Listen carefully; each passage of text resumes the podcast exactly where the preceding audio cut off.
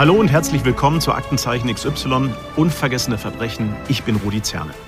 Und ich bin Conny Neumeier. Schön, dass ihr wieder dabei seid. Rudi, es gibt ja Fälle, die schaffen es im Lauf der Jahre mehrmals zu euch in die Sendung Aktenzeichen XY ungelöst. Warum ist das denn so? Weil sich zum Beispiel Neuigkeiten ergeben und Polizei oder Staatsanwaltschaft entscheidet, an die Öffentlichkeit zu gehen. Oder auch, weil es neue Hinweise gibt und man so versucht, an Zeuginnen oder Zeugen zu kommen, die die Ermittlungen weiterbringen können.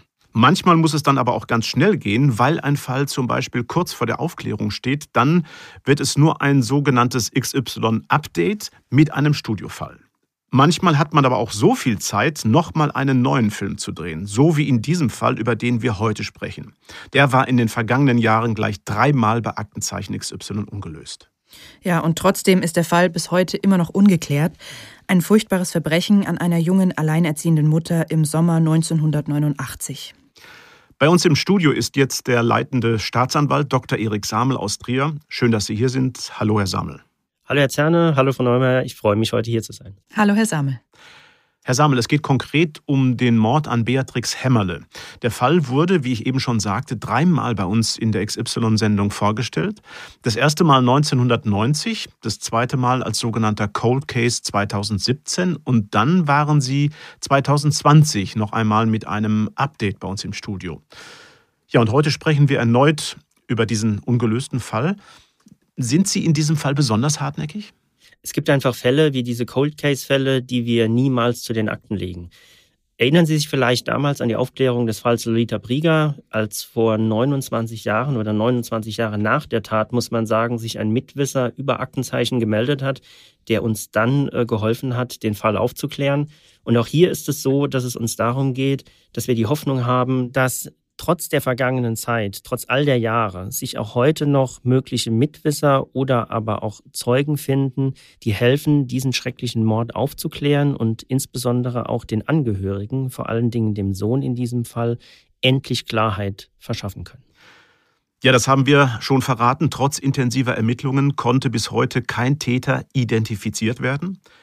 Über 30 Jahre danach gibt es aber durchaus Hoffnung, den Fall doch noch zu klären. Die Untersuchungsmethodik und die vorhandene Spurenlage haben sich seitdem nämlich enorm verbessert.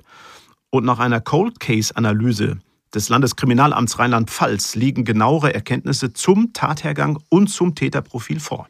Wir haben für diese Folge außerdem mit Rike Hämmerle gesprochen, der Schwester des Opfers. Sie wird uns erzählen, wie sich das Leben der Familie nach dem Verbrechen an ihrer Schwester verändert hat und dass sie die Hoffnung bis heute nicht aufgegeben hat, dass der wahre Täter doch noch gefasst wird. Gehen wir zurück ins Jahr 1989. Es ist ein warmer August. Beatrix Hämmerle ist 32 Jahre alt, eine attraktive junge Frau mit kurzen, dunklen Haaren. Sie hat einen großen Freundes- und Bekanntenkreis und ist überall beliebt. Ihre Familie ist ihr sehr wichtig. Zu ihrer Mutter und den beiden Schwestern hat sie ein enges Verhältnis. Ihre ältere Schwester Rike erinnert sich. Meine Schwester war eine ganz liebe, hilfsbereite junge Frau. Also sie wurde von allen äh, wirklich, sie hatte viel Sympathie von allen in ihrem Umfeld, ganz viel. Also sie war herzlich und ja, hatte viel Herzenswärme. Ein tolles Mädchen war das. Und ich habe mich sehr gut mit ihr verstanden, weil ich sie sehr oft besucht habe in Trier. Beatrix Hämmerle arbeitet als kaufmännische Angestellte in der Warenannahme des Kaufhauses Horten in Trier. Seit neun Jahren lebt die alleinerziehende Mutter zusammen mit ihrem zwölfjährigen Sohn Dominik in einer kleinen Zwei-Zimmer-Wohnung einer Hochhaussiedlung am nördlichen Stadtrand. Die Wohnung am Weidengraben ist eine Parterrewohnung in der Nähe der Universität. Ihr Sohn Dominik ist ihr ein und alles. Also die beiden waren wirklich eng ganz toll. Ich habe das meiner Schwester auch immer gesagt. Ihr beide, ihr seid richtig toll. Und so war es auch. Die hatten ein sehr gutes Verhältnis. Der Dominik hing sehr an seiner Mama und seine Mama natürlich auch an ihm. Die beiden kamen sehr gut klar miteinander. Donnerstag, 10. August 1989. Der erste Schultag nach den Sommerferien. Gegen 19 Uhr telefoniert Beatrix Hämmerle mit ihrer Mutter. In dem Gespräch erzählt sie von dem schönen Urlaub mit Dominik und dass sie sich sehr auf den nächsten Tag freuen würde, da ihre Schwester Rike zu Besuch kommen möchte. Nach dem längeren Telefonat mit der Mutter kommt am Abend gegen 21 Uhr eine ältere Nachbarin aus dem vierten Stock zu einem Plausch vorbei. Beide sind gut befreundet. Da Beatrix Hämmerle längere Zeit in der Altenpflege gearbeitet hat, half sie der alten Dame bei der Pflege ihres Mannes bis zu seinem Tod. Zusammen mit Sohn Dominik unterhalten sich die drei über den Schulstart und den Urlaub, als plötzlich das Telefon klingelt. Wir hören hier den Ausschnitt aus der zweiten Ausstrahlung bei Aktenzeichen im Jahr 2017.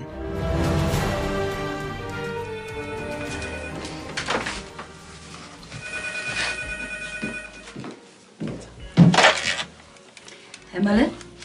Hallo Bea, ich bin's. Du, ich bin noch auf der Arbeit. Kann ich nachher bei dir vorbeikommen? Ich weiß nicht. Ach bitte, Bea, lass uns noch mal in Ruhe über alles reden. Du meinst, es bringt was? Na, ich hoffe es.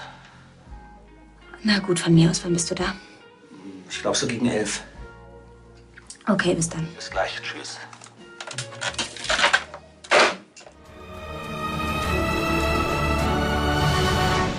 Der Anrufer ist der damalige Verlobte von Beatrix Hämmerle. Wir nennen ihn hier Ralf.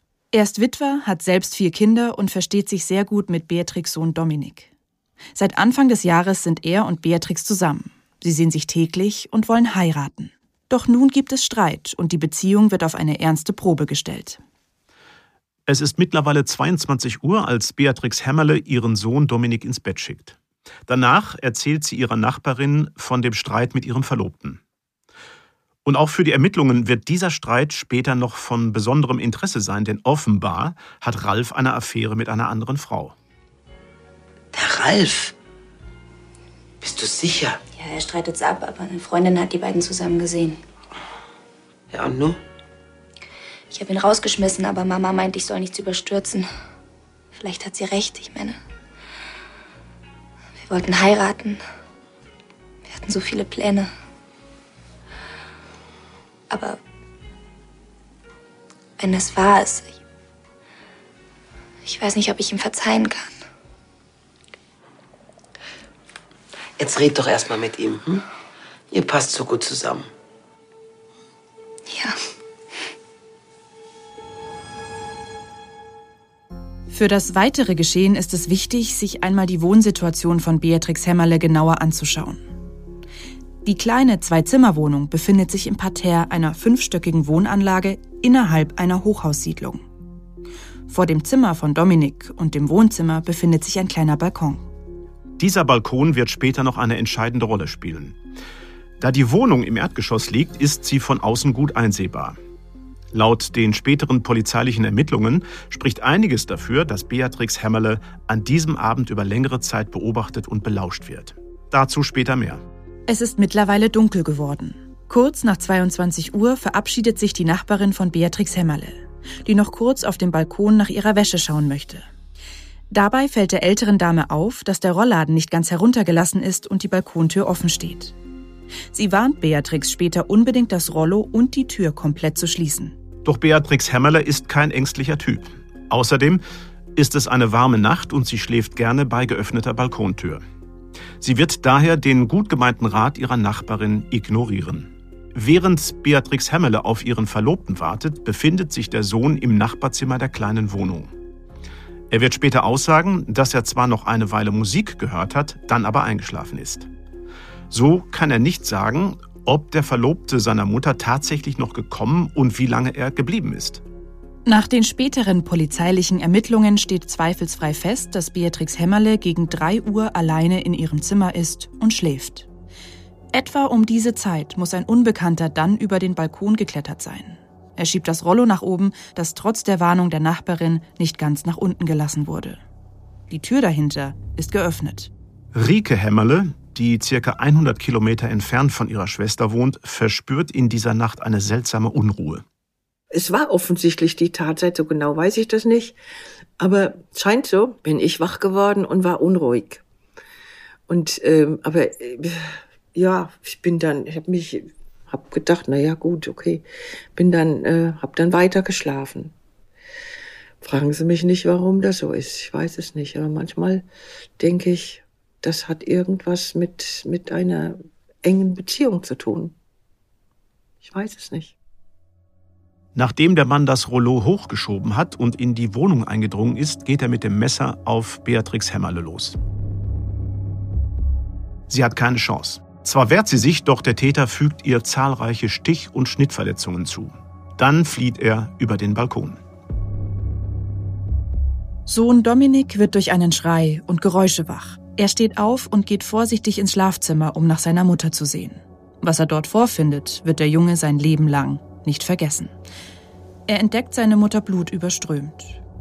Beatrix Hämmerle lebt zu diesem Zeitpunkt noch, kann aber nicht mehr sprechen. Sofort rennt der Junge ins Treppenhaus und trommelt hilferufend gegen die Tür eines Nachbarn. Dieser geht in Beatrix Hämmerles Wohnung und alarmiert dann geschockt die Polizei. Doch der eintreffende Notarzt kann ihr nicht mehr helfen. Sie stirbt noch an Ort und Stelle. Herr Samel, unvorstellbar, ein unfassbares Verbrechen. Sie sind als der zuständige Staatsanwalt also jetzt der Herr des Verfahrens und damit auch über die Ermittlungen. Und die machen ja überwiegend logischerweise die Kolleginnen und Kollegen der Kriminalpolizei. Erzählen Sie, wie war das damals? Was wissen Sie über das Geschehen direkt nach der Tat und welche Spuren gab es? Der Sohn Dominik kam äh, unmittelbar nach der Tat direkt in die Obhut einer Psychologin und wurde entsprechend betreut. Die Polizei hat äh, unmittelbar nach ihrem Eintreffen vor Ort, also zeitnah nach der Tat, äh, sofort mit der Befragung von möglichen Zeugen begonnen und hat natürlich auch weiträumig das ganze Gelände um den Tatort, also um die Wohnung von Frau Hämmerle, abgesucht. Etwa 100 Meter vom Tatort entfernt hat man dann ein blutverschmiertes T-Shirt gefunden. Das T-Shirt gehörte dem Sohn. Beatrix Hämmerle hatte Wäsche auf dem Balkon getrocknet. Das T-Shirt hing unter den Wäschestücken auf der Leine. Warum hat der Täter es mitgenommen? Wir vermuten, dass er es mitgenommen hat, um sich das Blut von der Tat von den Händen zu wischen, also sich provisorisch zu reinigen mit dem T-Shirt. Wir haben im Bereich des Balkons damals auch darüber hinaus noch einige Blutwischspuren entdeckt. Allerdings konnten wir keine verwertbaren Fingerabdrücke daraus äh, ermitteln. Das heißt, die Polizei kannte aber damit zumindest schon mal den Fluchtweg, den der Täter genommen haben muss, oder? Das ist richtig. Der Täter ist, nachdem er über den Balkon entkommen ist, in Richtung eines Parkplatzes geflohen, also ein Parkplatz, der unmittelbar an einer Straße liegt, die die Innenstadt und die Universität miteinander verbindet. Und äh, wir wissen, dass dieser Parkplatz circa 100 Meter von der Wohnung von Beatrix Hämmerle, also vom Tatort entfernt liegt. Ja, und genau auf diesem Parkplatz hat man dann ja noch ein weiteres Beweismittel gefunden, das bis zum heutigen Tag als die wichtigste Spur in diesem Mordfall gilt, oder? Ja, es handelt sich um eine Lederjacke, die Blutantragungen damals hatte, die die Polizei unweit von dem gefundenen T-Shirt des Sohnes in der Nähe eines Autos entdeckt hat, das dort geparkt war.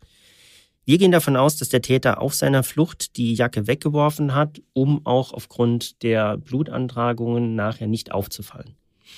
Wir ordnen diese Jacke eindeutig dem Täter zu. Er muss sie bei der Tat getragen haben. Mhm. Bevor wir gleich noch weiter und näher über die Jacke sprechen, wir haben ja auch von dem Streit gehört, den Beatrix Hämmerle mit ihrem Verlobten hatte. Und der hatte sich ja vor dem Mord nochmal mit ihr treffen wollen, oder? Ja, der Verlobte war quasi damals für die Ermittlungsbehörden der erste Tatverdächtige. Er wurde auch unmittelbar nach dem Geschehen von der Polizei vernommen. Er hat damals angegeben, gegen 22.40 Uhr bei Beatrix Hämmerle an der Wohnung eingetroffen zu sein. Man habe zunächst zwar noch gestritten, habe sich im Verlauf des Abends aber dann versöhnt. Er sei dann noch längere Zeit geblieben und etwa gegen zwei Uhr dann nach Hause gefahren. Und diese Aussage konnte ja auch bestätigt werden mit Hilfe von zwei, ja, ich will mal sagen, ziemlich soliden Zeugen. Ja, richtig. Er hat in der Vernehmung berichtet, äh, etwa gegen 2.30 Uhr auf dem Nachhauseweg in einer Baustelle längere Zeit vor einem Polizeifahrzeug hergefahren zu sein. Und diese Aussage konnte dann auch nach internen Recherchen von der betreffenden Polizeistreife nachvollzogen und verifiziert werden. Äh, letztlich hat man ihn dann auch über die ermittelte Blutgruppe der Blutanhaftungen an der Täterjacke als Täter ausschließen können. Während die Polizei also mit Hochdruck nach dem unbekannten Täter sucht, will sich Rike Hämmerle am Morgen des 11. August auf den Weg machen, um ihre Schwester zu besuchen. Noch ahnt sie nichts von den grausamen Ereignissen der letzten Nacht. Ich hatte vor, freitags morgens so, ja, acht, halb neun, Richtung Trier zu fahren. Und dazu kam es einfach nicht mehr, weil ich einen Anruf von der Kripo hier in meinem Wohnort bekommen habe. Und diese, und der Kripo-Beamte sagte zu mir, ich soll die Polizei in Trier anrufen. Er gab mir auch eine Nummer und hat gesagt, Sie müssen die Frau Peters kontaktieren. Das habe ich dann auch gemacht, habe dort angerufen. Ich habe mir noch gar keine Gedanken gemacht. Ich dachte erst, der Dominik hat was angestellt. Das war so mein erster Gedanke. Und dann ähm, hatte ich die Frau Peters am Telefon. Und dann sagte sie zu mir, äh, Frau Hemmerle, ich muss Ihnen sagen, Ihre Schwester ist verstorben. Rike Hemmerle kann die Nachricht zuerst nicht fassen.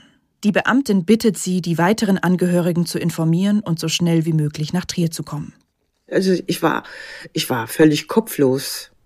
Ich dachte, ich bin, ich dachte eigentlich, ich bin da rumgelaufen wie, wie ein Zombie. Ich dachte, ich, ich konnte keinen klaren Gedanken fassen. Also es war irgendwie, ja, Panik, keine Ahnung. Ich kann das nicht mehr beschreiben, weil das schwierig ist. Nach dem ersten Schock versucht Rike Hämmerle, ihre Mutter zu erreichen. Und dann habe ich den Arbeitgeber von ihr angerufen und habe ihm gesagt, er möchte bitte meine Mutter nach Hause schicken. Und das hat wohl funktioniert. Und dann bin ich dorthin gefahren und habe mit ihrem Mann gesprochen. Und er hat dann meiner Mutter berichtet, was passiert ist. Die hatte ähm, sowas wie Nervenzusammenbruch. Schließlich versucht Rike Hämmerle auch den Verlobten von Beatrix zu erreichen. Vielleicht hat dieser ja nähere Informationen.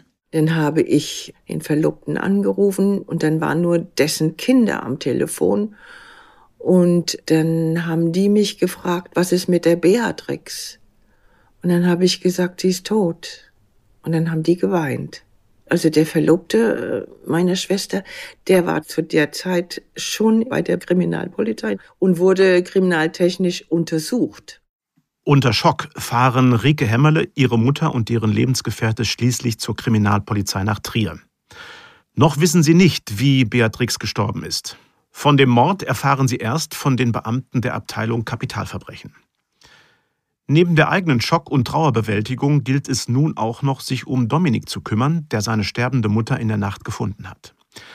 Reke Hämmerle nimmt den Jungen mit zu sich nach Hause. Die circa 100 Kilometer lange Rückfahrt vom Polizeipräsidium in Trier zum Wohnort von Rike und deren Mutter sind eine enorme seelische Belastung.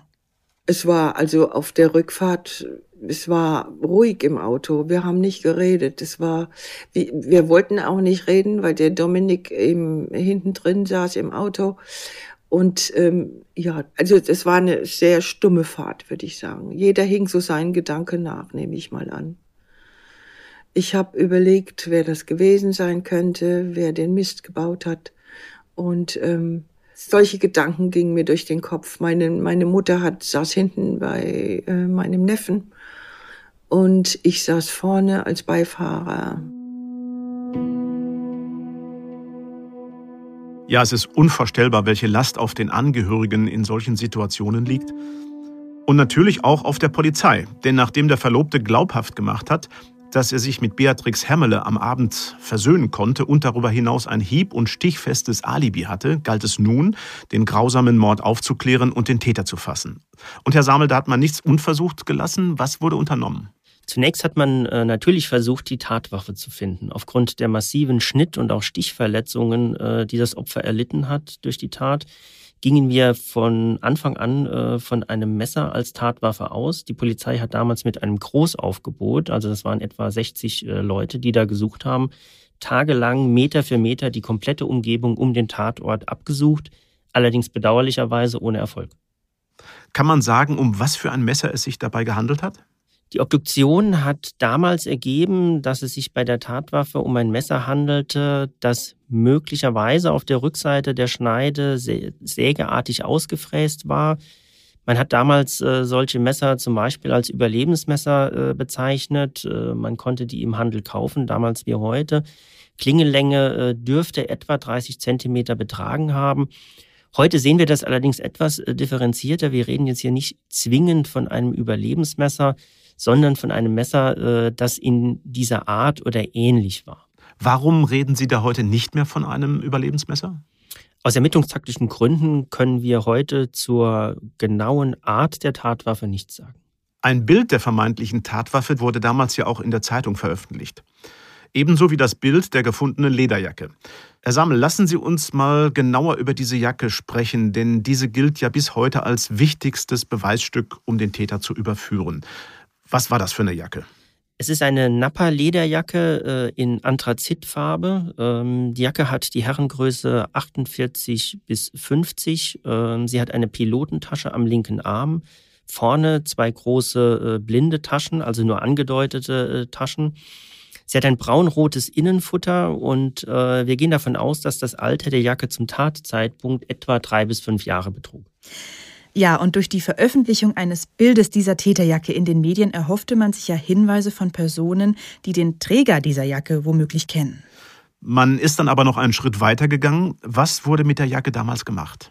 Im Jahr 1989 gab es noch keine Möglichkeiten der DNA-Untersuchung. Die Wissenschaft war damals einfach noch nicht so weit. Es bestand lediglich die Möglichkeit zur Bestimmung der Blutgruppe des Täters, wenn man entsprechende Schweißrückstände oder Speichel an der Lederjacke finden würde.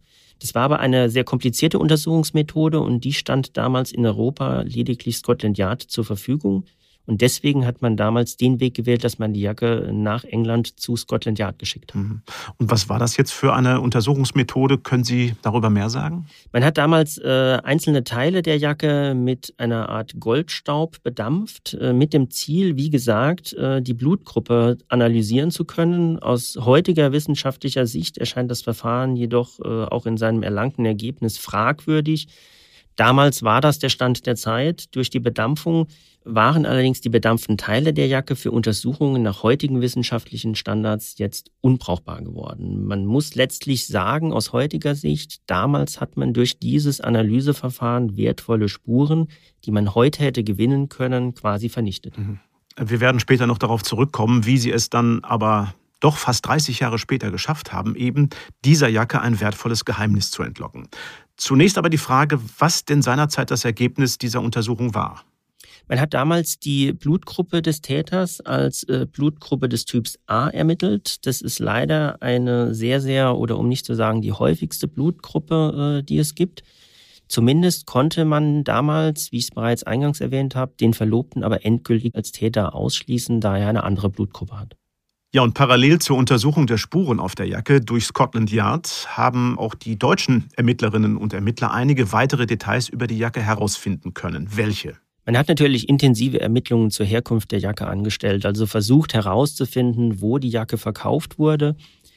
Äh, man konnte damals ermitteln, äh, dass die Jacke für eine im Kölner Raum ansässige Firma hergestellt wurde. Es wurden damals 248 Jacken produziert, also eine vergleichsweise geringe Stückzahl. Diese 248 Jacken wurden dann ab November 1987 in insgesamt 13 Städten in Deutschland im Handel angeboten. Verkauft wurden letzten Endes aber nur 60 Stück hiervon. Der Preis der Jacke hat damals etwa um 500 D-Mark gelegen, also ein eher stolzer Preis, ein teures Stück. Aufgrund der Schwere der Tat starten die Polizei und Staatsanwaltschaft dann ja eine Großoffensive auf der Suche nach Zeuginnen und Zeugen. Eine Belohnung von 3000 Mark wird ausgesetzt für Hinweise, die zur Ermittlung des Täters führen. Die Polizei lässt außerdem hunderte Flugblätter in drei Sprachen, also auf Deutsch, Englisch und Französisch drucken und verteilt diese im Bereich der Universität, um auch die ausländischen Studentinnen und Studenten um Mithilfe zu bitten.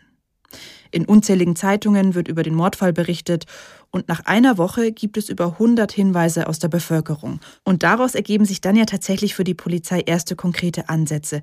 Welche waren das?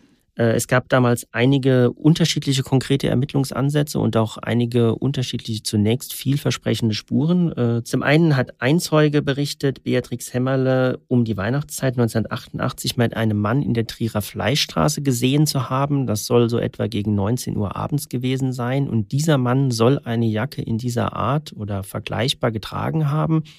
Das ist nicht ganz bestätigt. Äh, der Begleiter wurde damals als sportlicher Typ beschrieben, circa 38 bis 40 Jahre alt und etwa 1,80 Meter groß. Er soll eine schlanke Figur gehabt haben, dunkle, schwarz-grau melierte Haare mit Seitenscheitel und einen dunklen, sonnengebräunten Teint. Der Zeuge berichtet weiter, dass diese Person an diesem Tag modische, dunkle Kleidung getragen haben soll. Jetzt hat die Polizei also eine konkrete Spur. Denn Auch Beatrix Hämmerle erwähnt einen Mann, auf den diese Beschreibung passt, in ihrem Tagebuch, das von der Polizei ausgewertet wurde. Und die geht dann unter anderem einem konkreten Verdacht nach. Ein Verdacht, der die Lage für Rike Hämmerle noch einmal deutlich verschlimmern sollte. Mein damaliger Lebensgefährte wurde auch verdächtigt, ja, weil er zu einer Beschreibung passte, die meine Schwester in ihrem Tagebuch festgehalten hat. Dort stand, dass äh, sie einen Mann kennengelernt hat, der groß war und graue Haare hatte. Und das traf auch auf meinen Lebensgefährten zu. Der war aber zu diesem Zeitpunkt, als das passierte, mit mir zusammen. Also kurz bevor das passierte. Gegen ein Uhr nachts verabschiedet sich Rike Hämmerles Lebensgefährte und gibt später an, nach Hause gefahren zu sein. Beide leben in getrennten Wohnungen. Da die geschätzte Tatzeit um circa drei Uhr liegt, hätte der Lebensgefährte also genug Zeit gehabt, die knapp 100 Kilometer zu Beatrix Hämmerles Wohnung zurückzulegen. Das wurde kontrolliert, weil er hatte auch ein Autotelefon und wir haben noch telefoniert in der Nacht, als er nach Hause gefahren ist. Und das hat die Kripo natürlich recherchiert. Und dann haben da irgendwie zehn Minuten, Viertelstunde war da irgendwo eine Diskrepanz. Weiß ich aber nicht mehr genau, wieso, weshalb. Auf jeden Fall hat die Kripo dann irgendwann gemeint, na ja gut, man ist innerhalb einer Stunde mit dem Auto, wenn man sich beeilt, von mir nach Trier. Da müsste aber sehr schnell gefahren sein. Also von meinem Zuhause bis nach Trier. Auf jeden Fall, der Verdacht hat sich nicht bestätigt. Das ist dann auch irgendwann klar geworden. Das stelle ich mir jetzt ziemlich hart vor in so einer Situation. Also gerade hat man erfahren, dass die eigene Schwester ermordet wurde und dann gerät auch noch der Lebensgefährte ins Visier und man ist jetzt auch noch damit beschäftigt. Das ist natürlich immer unschön für Angehörige, das ist verständlich, aber wir müssen natürlich professionell bleiben und professionell arbeiten und deswegen in alle Richtungen ermitteln. Dazu gehören auch die unmittelbaren Angehörigen, das unmittelbare persönliche Umfeld, damit wir auf keinen Fall eine mögliche Spur übersehen. Neben diesem ersten Hinweis zu einem vermeintlichen Träger der Jacke und einer vagen Personenbeschreibung mehren sich darüber hinaus dann die Hinweise bei der Polizei über einen mysteriösen Spanner, der mehrfach in der Gegend bemerkt wird. Offenbar auch von Beatrix Hämmerle, erinnert sich ihre Schwester. Von einem konkreten Zwischenfall mit dem vermeintlichen Spanner berichtet dann schließlich ihre andere Schwester, die den Unbekannten während eines Besuchs bei Beatrix Hämmerle vom Balkon flüchten sieht. Wir hören hier den Ausschnitt aus der Sendung im Jahr 2017. Hey, bleib stehen! Du Schwein! Das kann doch nicht wahr sein. Was ist passiert? Da war gerade ein Mann auf deinem Balkon. Ach so, der, der war schon ein paar Mal da. Was? Ja, der ist harmlos. So eine Art Spanner oder so. Ich glaube, der ist verknallt in mich, treibt sich dauernd hier rum. Aber hat mich sogar mal angesprochen draußen auf der Straße. Komm rein. Die zweite Schwester berichtet später der Polizei, dass Beatrix Hämmerle überhaupt keine Angst vor dem fremden Mann hatte. Und das, obwohl derselbe Unbekannte ein Jahr zuvor bereits über den Balkon in die Wohnung eingedrungen sein soll. Beatrix Hämmerle soll den Mann aber durch lautes Schreien vertrieben haben. Herr Sammel, neben der Tatsache, dass Beatrix Hämmerle hier nicht ängstlich zu sein schien, lässt zumindest das Verhalten des Mannes aber für Sie einige Rückschlüsse zu. Welche wären das? Wir gehen schon davon aus, dass wir von einem Täter sprechen oder es hier mit einem Täter zu tun haben, der Beatrix Hämmerle vorher immer mal wieder beobachtet hatte. Sonst wäre er auch nicht so zielgerichtet über den Balkon der Wohnung eingestiegen. Wir gehen daher von jemandem aus, der Ortskenntnis hatte, der in irgendeiner Form einen Bezug zur Region hatte oder aber auch einen unmittelbaren Bezug zu Beatrix Hämmerle. Für die Polizei ist der Spanner daher eine erste wichtige Spur und ein konkreter Ansatzpunkt für die Ermittlungen, oder?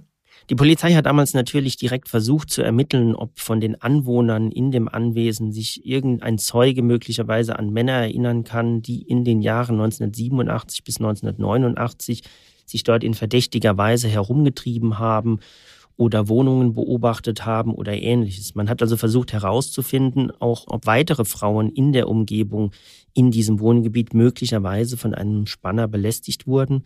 Dazu gab es allerdings nie einen definitiven Hinweis. Mhm. Dass dieser Mann also offenbar nur im Umfeld von Beatrix Hämmerle aufgetaucht ist, spielt für sie hinsichtlich eines möglichen Täterprofils dann ja auch eine ganz entscheidende Rolle. Man spricht hier von einer sogenannten Täter-Opfer-Beziehung, richtig? Die Täter-Opfer-Beziehung hat für uns Ermittler eine andere Bedeutung als eine Beziehung im klassischen Sinn. Bei der Täter-Opfer-Beziehung gehen wir davon aus, dass sich Täter und Opfer aus irgendeinem Grund gekannt haben oder schon aus irgendeinem Grund mal miteinander Kontakt hatten. Wir gehen heute absolut sicher davon aus, dass Beatrix Hämmerle niemals ein Zufallsopfer war und dass der Täter in dieser Tatnacht ganz zielgerichtet in die Wohnung eingedrungen ist, Wobei die Absicht, die er da verfolgt hat, uns auch heute noch Rätsel aufgibt. Es ist nicht abschließend zu sagen, ob er von vornherein vorhatte, sie zu töten oder ob hier möglicherweise sexuelle Motive im Vordergrund standen. Wir haben ja gehört, äh, Beatrix Hämmerler hat ihrer Schwester in der Vergangenheit erzählt, dass es einen Mann gab, der äh, schon mal gespannt hat, den sie auf dem Balkon schon mal angetroffen hatte. Und dieser Mann soll sie sogar einmal auf der Straße angesprochen haben. Und sie hatte persönlich den Eindruck, dass dieser Mann möglicherweise unglücklich in sie verliebt war. Es könnte also sein, dass er eine Art von Zurückweisung erlebt hat, die dann letztlich in der Tat gemündet ist.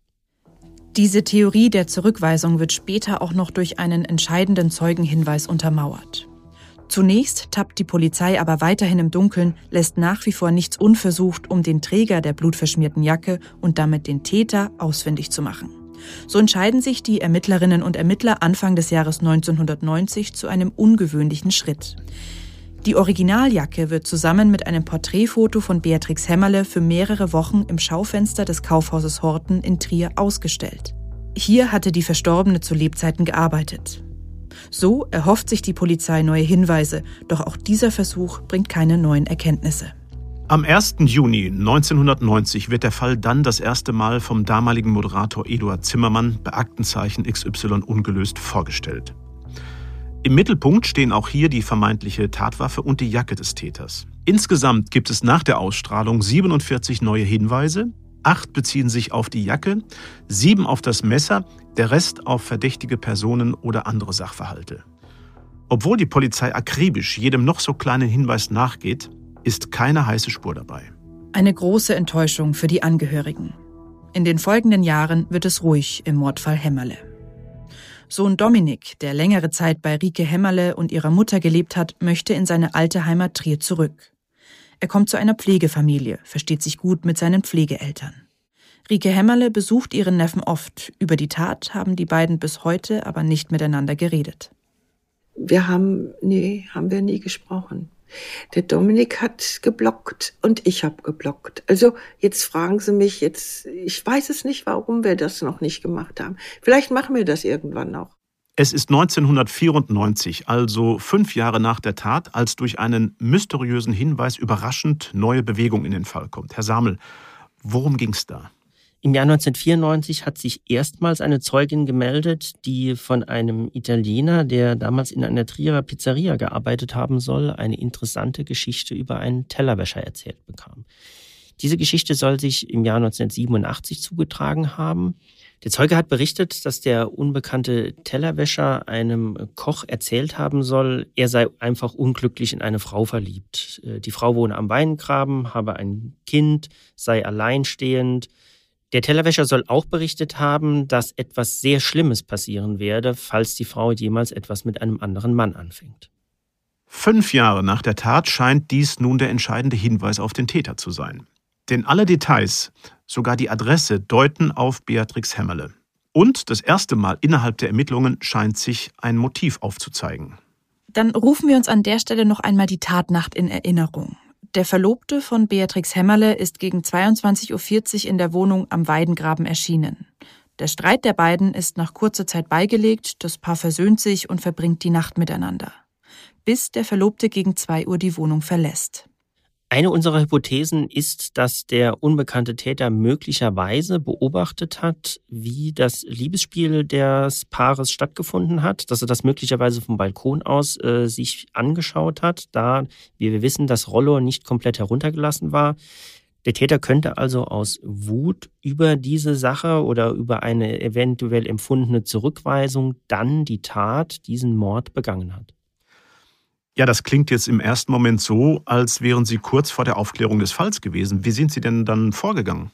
Wir hatten ja zunächst nur einen vagen Hinweis über einen Italiener, der 1987 in einer Pizzeria in Trier gearbeitet haben soll und dem Zeugen diese Geschichte angeblich berichtet hat. Das ging natürlich los erstmal mit dem Versuch, diese Pizzeria ausfindig zu machen, äh, herauszufinden, wer dieser italienische Koch ist, wie der damals aussah.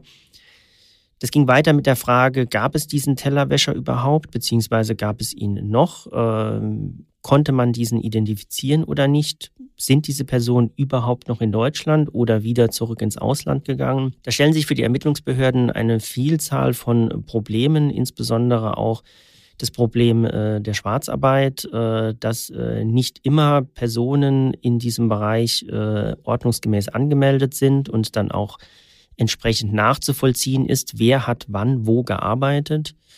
Und darüber hinaus äh, mussten wir dann äh, Rechtshilfe ersuchen, in europäische Länder stellen, was auch sehr zeitaufwendig äh, ist und oftmals auch sehr bürokratisch. Das hängt immer davon ab, wie kooperativ dann das jeweilige Land ist, in dem sie dann ergänzende Ermittlungen durchführen wollen, so wie jetzt hier in diesem Fall die Suche nach genau dieser Person. Im Jahr 2012 gelingt es dann, nach zeitintensiven und schwierigen innereuropäischen Ermittlungen einen großen Schritt weiterzukommen. Der Zeuge, ein italienischer Koch, kann endlich ermittelt werden. Der ist inzwischen wieder nach Italien zurückgekehrt und wird von der italienischen Polizei vernommen. Aber auch mit den neuen Erkenntnissen kommt man zunächst nicht weiter. Daher der Entschluss, sich nochmals bundesweit an die Öffentlichkeit zu wenden und den Fall erneut im Jahr 2017 bei Aktenzeichen XY vorzustellen. Es ging damals sehr konkret um den vermeintlichen Spanner bzw. den beschriebenen Tellerwäscher. Man hatte sich zu ihm Hinweise durch die Zuschauerinnen und Zuschauer erhofft. Sagen Sie, Herr Samel, sind Sie sich eigentlich sicher, dass dieser Tellerwäscher und der Mann auf dem Balkon ein und dieselbe Person ist? Nein, sicher sind wir uns natürlich nicht. Wie ich gesagt habe, es gab eine Vielzahl im Laufe dieser Ermittlungen an Spuren, äh, die sehr, sehr vielversprechend waren und nicht immer dann zu den entsprechenden Ergebnissen geführt haben. Es ist natürlich eine Theorie, die wir ganz intensiv verfolgt haben. Und es gibt einige Indizien, die für diese Theorie sprechen. Äh, aber wie gesagt, es ist jetzt nicht äh, zwingend unbedingt der Täter, den wir suchen. Können Sie uns an der Stelle erzählen, was Sie nach dem Verhör mit dem italienischen Koch über diesen Tellerwäscher ermitteln konnten? Das Gespräch zwischen dem italienischen Koch und dem Tellerwäscher wurde ja bereits im Jahr 1987 in der Pizzeria in einer in der Trierer Innenstadt geführt. Allerdings arbeitete unser Zeuge, wie wir heute wissen, in mehreren unterschiedlichen Pizzerien, sodass es sehr schwer war zu lokalisieren, in welcher Pizzeria dann genau dieses Gespräch mit welchem Tellerwäscher stattgefunden haben soll. Dennoch konnte dann dieser Koch, den wir als Zeuge dann vernehmen konnten, den Mitarbeiter in der Pizzeria noch erstaunlich gut beschreiben. Der Unbekannte soll im Jahr 1987 etwa 40 Jahre alt gewesen sein. Er trug einen Schnauzbart und hatte längere, graumelierte Haare. Er hatte einen dunklen Teint und soll zwischen 1,80 und 1,85 groß gewesen sein. Er sprach nur gebrochen Deutsch. Möglicherweise stammt er aus dem persischen, arabischen oder türkischen Sprachraum. Fassen wir an der Stelle nochmal kurz zusammen. Eine Vermutung ist also, dass dieser Mann in eine Frau verliebt war, diese Liebe aber nicht erwidert wurde. Und er hat ihr regelmäßig nachgestellt. Und darüber hinaus haben sie dann ja aber auch noch ermittelt, dass dieser Mann Schwierigkeiten hatte. Welche waren das? Uns wurde von dem Zeugen berichtet, dass er angeblich Probleme mit den deutschen Behörden damals gehabt haben soll und äh, möglicherweise sogar irgendwann dann aus Deutschland ausgewiesen wurde.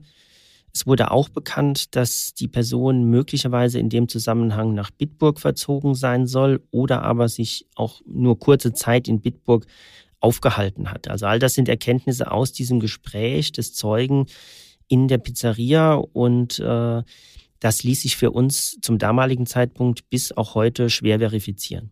Wie viele neue Hinweise sind denn nach der zweiten Sendung dann eingegangen?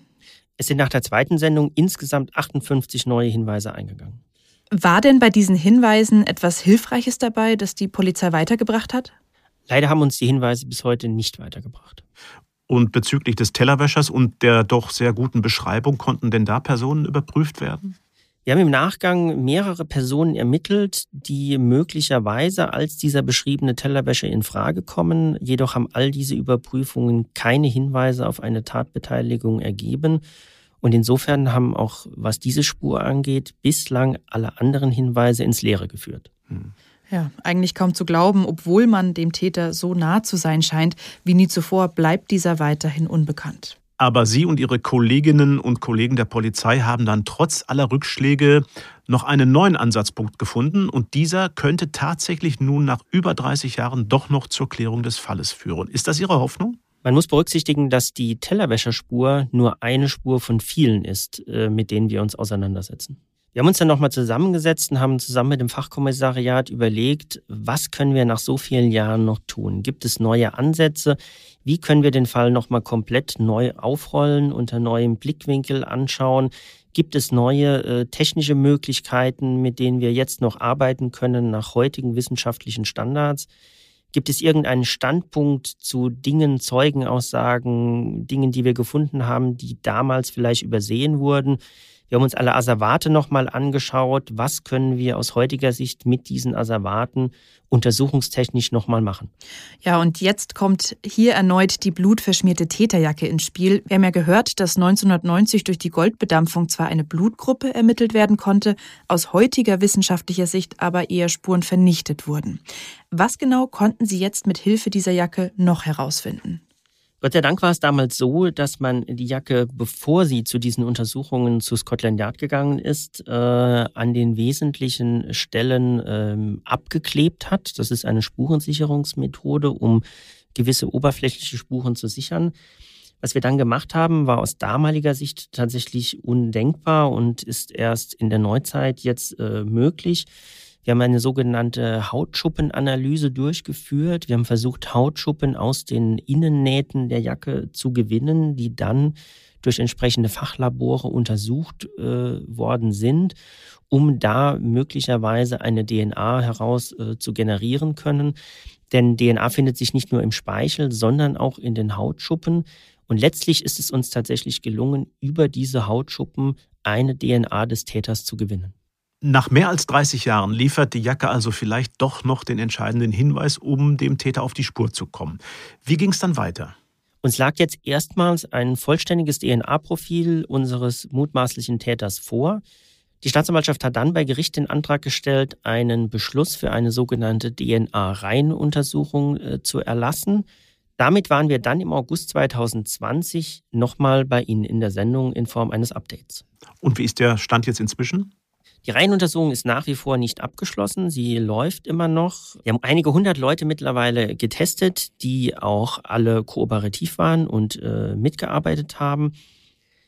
Wir führen diese Untersuchung nach einem bestimmten Raster durch. Dieses Raster bemisst sich an gewissen Personenkriterien, was wir an Daten über den damaligen mutmaßlichen Täter hatten. Und äh, alle männliche Personen, die in dieses Raster passen, denen soll im Rahmen dieser DNA-Reihenuntersuchung dann eine DNA-Probe entnommen werden.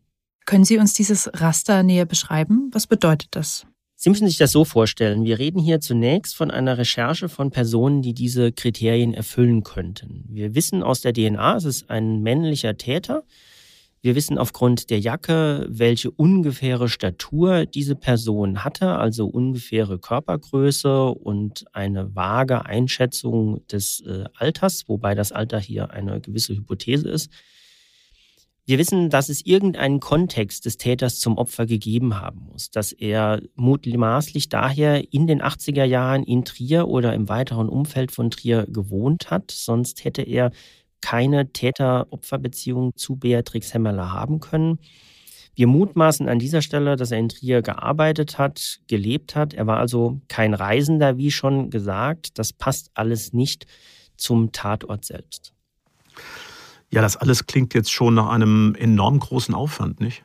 Aufgrund der Dauer der Zeit, die vergangen ist, ist es natürlich sehr, sehr aufwendig. Sie müssen sich vorstellen, äh, Sie machen sich erstmal Gedanken darüber, wer hat denn damals einwohnermelderechtlich überhaupt in der Region Trier gelebt. Also wer erfüllt dieses erste Kriterium? Da geht es schon los. Da ist es schwierig, überhaupt an Daten zu kommen, die so lange zurückliegen. Dann müssen Sie sich die Frage stellen, anhand der Altakten, mit wem hatte das Opfer damals Kontakt? Gab es Vereine, in denen sie aktiv war? Kann sie Personen aus diesen Vereinen kennengelernt haben, mit denen es näheren Kontakt gab? Welche Kontakte hatte sie auf der Arbeit? Wen gab es noch alles im persönlichen Umfeld? All diese Dinge mussten wir nochmal aufarbeiten um dann diesen Kreis der potenziellen Personen äh, zu generieren, bei denen wir letztlich dann diese DNA-Reihenuntersuchung durchführen wollen. Mhm. Ja, und darüber hinaus bleibt natürlich auch die Frage, ob der Täter überhaupt noch lebt nach so langer Zeit. Diese Frage wirft sich in diesen Fällen äh, nach so langer Zeit immer auf. Das heißt, äh, wir können natürlich nie ausschließen, dass der Täter nach so langer Zeit mittlerweile äh, verstorben ist. Dann bleibt noch die Option, bei verstorbenen Personen möglicherweise über unmittelbare Verwandte zu gehen. Die müssen Sie natürlich auch erstmal wieder einwohnermelderechtlich ermittelt können. Und dann kann man über eine DNA-Entnahme bei den Verwandten auf das Profil der Person, die Sie überprüfen wollen, Rückschlüsse ziehen. Und wie kommen Sie dann an die betreffenden Personen überhaupt ran? Zunächst einmal müssen wir die rechtliche Grundlage dafür schaffen. Das heißt, es wird ein richterlicher Beschluss eingeholt über die Entnahme dieser DNA-Probe, ganz konkret über die Anordnung der DNA-Reihenuntersuchung. Danach werden Personen, die diesen Kriterien entsprechen, äh, von uns angeschrieben. Ihnen wird der Hintergrund der Maßnahme erläutert. Sie werden über den Sachverhalt aufgeklärt. Und dann können diese Personen freiwillig eine entsprechende DNA bei uns abgeben. Herr Sammel, was passiert denn, wenn dann jemand so eine Speichelprobe ablehnt? Also wenn er die nicht abgeben will, überprüfen Sie diese Person dann nochmal ganz gezielt? Rein rechtlich hat das natürlich zunächst erstmal keine Konsequenzen. Also es erhöht jetzt nicht den Tatverdacht auf die Person. Es ist natürlich so, dass wir uns dann, äh, wie auch bei allen anderen Personen, diese Person schon nochmal etwas intensiver anschauen, um herauszufinden, worin liegt die Motivation dieser Person, eine Speichelprobe abzulehnen.